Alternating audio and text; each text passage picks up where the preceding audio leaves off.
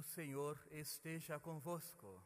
Ele está no meio de nós. Proclamação do Evangelho de Jesus Cristo segundo São Lucas. Glória a vós, Senhor. Naqueles dias, Maria partiu para a região montanhosa, dirigindo-se apressadamente a uma cidade da Judéia. Entrou na casa de Zacarias e cumprimentou Isabel. Quando Isabel ouvia a sua saudação, Maria, a criança ficou no seu a criança pulou no seu ventre e Isabel ficou cheia do Espírito Santo. Com um grande grito, ela exclamou: Bendita és tu entre as mulheres, e bendito é o fruto do teu ventre. Como posso merecer que a mãe do meu Senhor me venha visitar? Logo que a tua saudação chegou aos meus ouvidos, a criança pulou de alegria no meu ventre. Bem-aventurada aquela que acreditou, porque será cumprido o que o Senhor lhe prometeu.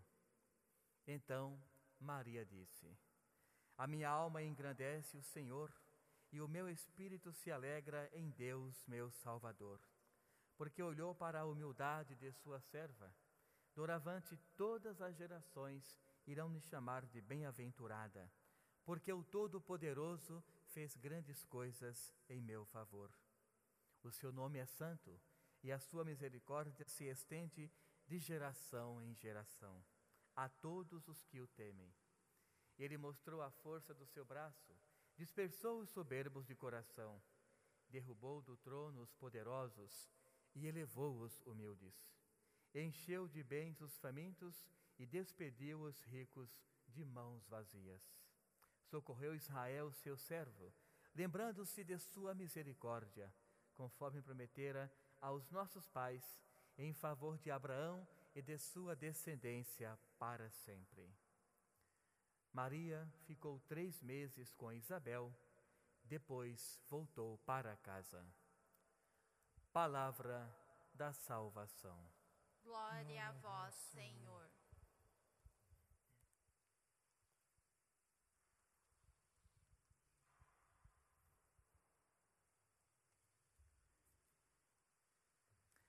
Irmãos e irmãs, estamos vivenciando hoje essa festa onde a igreja toda tem a grande alegria, o grande privilégio de celebrar a Assunção de Maria. Ou seja, o grande reconhecimento do Pai, do Criador, pelo sim, pela humildade que Maria teve durante toda a sua vida em também fazer parte do projeto Salvador. Então vejamos como que a liturgia vai nos encaminhando para que nós compreendamos esta vinda de Deus até nós para compreendermos a Sua palavra e possamos colocá-la em prática. Primeiramente, irmãos e irmãs, nós ouvimos a primeira leitura que nos fala sobre o Apocalipse de São João. Eu sei que muitas pessoas, quando ouvem essa palavra Apocalipse, muitas vezes têm uma compreensão errônea do que ela é, do que ela significa ou do que ela pode nos ensinar.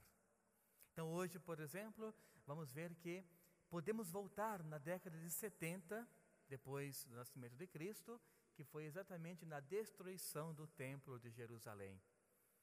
E vamos ver que toda a passagem de hoje, uma boa parte dela, se passa com aquele contexto, onde as pessoas não tinham mais a humildade no seu coração, queria que prevalecesse apenas o quê?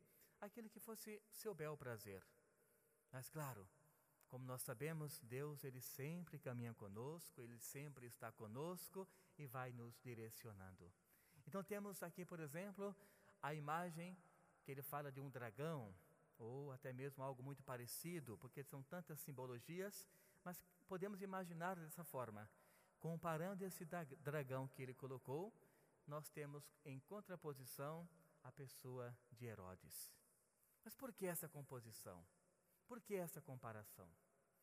Nós sabemos que Herodes, quando ficou sabendo do nascimento de Jesus, ele não gostou desta notícia.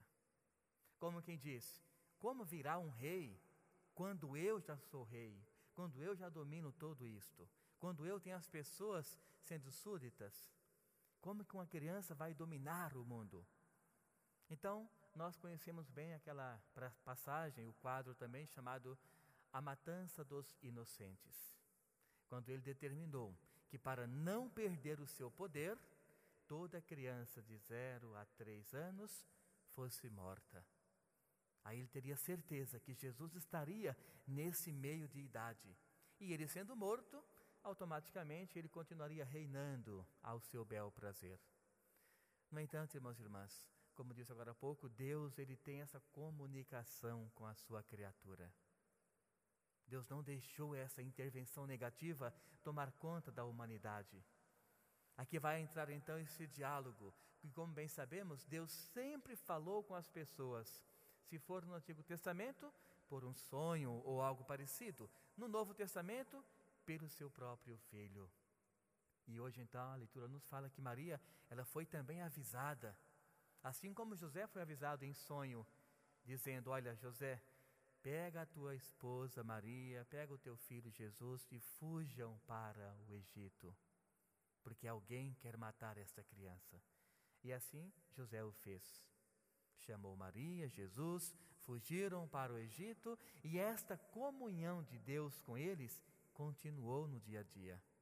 Até que quando Herodes morreu, mais uma vez, Deus apareceu em sonho a José e disse: Agora vocês já podem voltar para a vossa terra, porque quem queria matar a criança já não vive mais. Então, irmãos e irmãs, a importância de compreendermos o Apocalipse de hoje, essa leitura ao menos, é nós colocarmos como certeza absoluta em nossa vida espiritual Deus caminha sempre conosco. Não tenhamos a menor dúvida sobre isto. Mas para que isso aconteça de maneira plausível, precisamos irmos ao encontro também. E aqui vai a nossa vida de oração, aqui vai a nossa vida de interiorização para buscarmos e compreendermos Deus. Pois se naquele tempo Deus falava com sonhos, ou depois pelo próprio Jesus, Hoje ele continua nos falando, só que não com essa voz como vocês me escutam agora, é claro. Como que Deus fala conosco hoje? Através do sentir. Quando eu tenho uma vida que vai de encontro com essa vida de Deus, seja uma vida de espiritualidade, eu consigo sentir quando Deus está falando comigo. Aqui vai criar-se o que? A intimidade. Ou seja, é aquela pessoa que busca a Deus todos os dias e quando tem algo a ser necessitado de escutar, de compreender, não tem a menor dúvida, Deus vai falar naquele coração. E a pessoa ela vai sentir e vai saber que ali está a vontade de Deus. Então, repito, não é por vozes que Deus vai nos falar, de forma alguma. Deus vai nos falar por, pelo nosso sentir pelo nosso coração aberto. E foi dessa forma que José sentiu essa vontade de Deus, Maria também compreendeu essa vontade de Deus e salvaram a humanidade e foram para o Egito. Mas não se tinha, por exemplo, o, o que ir buscar lá, mas foram pela plena confiança naquilo que Deus depositou neles, assim como Moisés também. Depois de muito relutar, ele não sabia como levar tanta gente para o deserto como suprir tantas necessidades diárias. Mas Deus falou: Eu estarei convosco, com você e com todos, todos os dias. E o que precisarem, eu ali vou estar. E realmente, quando nós acompanhamos toda a caminhada da travessia do deserto, dos 40 anos, a gente percebe que quando o povo tinha fome ou sede, cobrava de Moisés, Moisés falava com Deus e ali vinha o leite da pedra, ali vinha o mel da pedra, ali vinha o maná no de, do deserto, ou seja, Deus sempre supriu o seu povo. Por conta disso, irmãos e irmãs, a nossa confiança em Deus deve ser algo primordial. Vai aqui entrar agora a segunda leitura. Nós sabemos que o antigo Adão é aquele homem que não teve confiança em Deus. Aquele homem que até no momento, quando ele quis, ele sabia que ali estava a presença de Deus. Como bem sabemos, eles caminhavam todos os dias no jardim do Éden, eles escutavam, claro, com a linguagem figurada, não é? Escutavam os passos de Deus chegando, mas um dia se revoltaram contra tanta bondade de Deus para com eles. E nesse dia é o que nós chamamos do antigo Adão foi quando ele resolveu desobedecer às ordens de Deus, ou seja, não mais escutar a voz de Deus.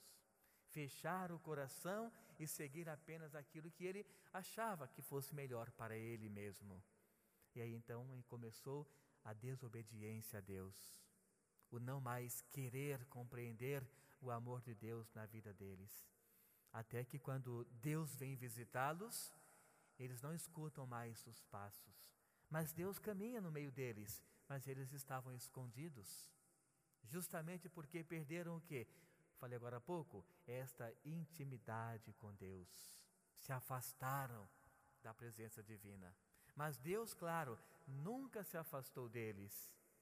Mas, repito, quando nós nos fechamos para Deus, nós nos distanciamos. Então, a segunda leitura fala para nós que por causa de a, o velho Adão, todos nós morremos. Todos nós assumimos esta culpa. Aqui vem a dimensão do pecado original, que é essa tendência que nós temos enquanto sabemos o que é certo e o que é errado, muitas vezes escolhemos o errado. É isso é o pecado original. É essa liberdade que Deus nos dá, mas que muitas vezes nós temos a propensão de buscarmos apenas aquilo que não faz parte do plano de Deus. Então nasce aqui o velho Adão, o homem da desobediência, do coração fechado. Mas claro, Deus, como disse, continua sempre se comunicando com a sua criatura. Ele fala de um novo Adão. Ou seja, se alguém desprezou o amor de Deus, Deus fala mais uma vez: a minha criatura não vai ficar isolada. A minha criação, aliás, não vai ficar isolada. Vou dar-vos uma nova chance, um novo amor, uma nova maneira de se comunicar. E aqui vem a pessoa de Jesus, que ele chama o novo Adão. Se por um homem entrou o pecado no mundo, por um homem também vai entrar a salvação.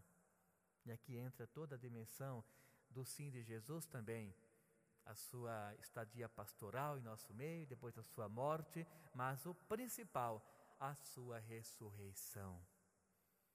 E claro que esse homem, vindo de uma mulher no nosso meio, como bem sabemos, não foi algo como muitos poderiam pensar, algo totalmente miraculoso. Não, teve uma mãe terrena, como nós assim temos.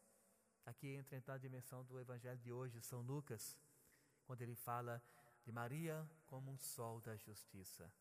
Nós temos essa bela ilustração do cântico de Maria, ou cântico de Míria, que vai relatar exatamente o que Maria foi no meio nosso. Tudo o que ela pôde experimentar de Deus e depois passou para todos nós. Maria, irmãos e irmãs, deixa bem claro duas dimensões que Deus espera de todos nós e que em várias passagens do Evangelho ele deixou bem claro. São essas. A primeira, toda pessoa que age, que vive, que procura, que intensifica a humildade em sua vida, esta pessoa faz a vontade de Deus. A humildade, humus, aquilo que vem debaixo da terra, aquilo que vem para produzir muitos e muitos. E Maria ensina claramente quando diz no seu cântico, não é isto? Que os humildes serão exaltados e aqueles que se exaltam serão humilhados. Jesus, em outra passagem, ele até apresenta isso de uma forma de uma parábola. Ele fala assim: quando você for convidado para uma festa, não ocupe o primeiro banco. Fique no último. Porque se aquele primeiro banco for para você, o dono da festa vai até você e diz: Meu amigo, o seu lugar não é aqui, mas lá na frente, porque assim eu o quero. Então ele vai te chamar do fundo do local onde você está e vai te colocar no primeiro banco. Aí ele diz: Para você, isso será sinal de alegria, de contenda. Mas se você já chegar ocupando o primeiro banco, pode ser que aquele banco não, estiver, não estivesse, aliás, reservado para você. E o dono da festa, ele vai chegar até você e vai dizer: Meu irmão, me desculpe, mas este local já é para outra pessoa. Venha e sente-se aqui.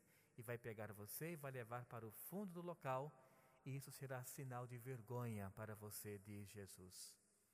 Ou seja, numa dimensão primeira, a humildade prevalece e faz bem para todos nós. E assim Deus ensinou, e assim Ele espera que nós possamos agir no nosso dia a dia. Na segunda dimensão, a falta da humildade nos tira do centro do que Deus espera de nós. Vejam, por exemplo, Herodes que citei no, no começo da leitura, faltou-lhe a humildade. Como quem diz, eu sou o supra-sumo dos reis, não existe outro rei. Portanto, matem a todos que podem um dia ocupar o meu lugar. Não usou da humildade, tampouco do conhecimento do Criador. Da outra dimensão, claro, Maria nos ensina de modo muito concreto que o que ela fez, por exemplo, visitando Isabel, foi um gesto de humildade, sinceridade, de acolhida e trabalho doado para aquele que precisa. Então, irmãos e irmãs, que aprendamos com Maria, essa mulher que esteve em nosso meio como também um adolescente, como jovem, foi convidada pelo próprio Deus a ser mãe do Salvador, na sua simplicidade e intimidade com Deus, aceitou esse convite, mas não se sentiu a melhor mulher do local, de forma alguma. Se sentiu a escolhida, mas no sentido de ser a mais humilde. Aquela que sabia bem claro, desde o início, o tamanho sofrimento que iria passar. Mas, pela bondade do Pai, aceitou este convite. Pela sua humildade e proximidade com Deus, aceitou ser mãe do Salvador, mesmo com os sofrimentos já quase que batendo em seu coração. Então pensamos a Deus que ilumine nossa vida, que nos dê essa capacidade de buscarmos todos os dias esta integração maior e melhor com Deus. E a partir daí, daí aliás, sermos novas pessoas, deixarmos também o velho Adão de lado, a pessoa do pecado, mas buscarmos intensamente o novo Adão, aquela vida que Deus já reservou para todos nós. Louvado seja o nosso Senhor Jesus Cristo. Para sempre seja louvado. Irmãos, renovemos a nossa fé.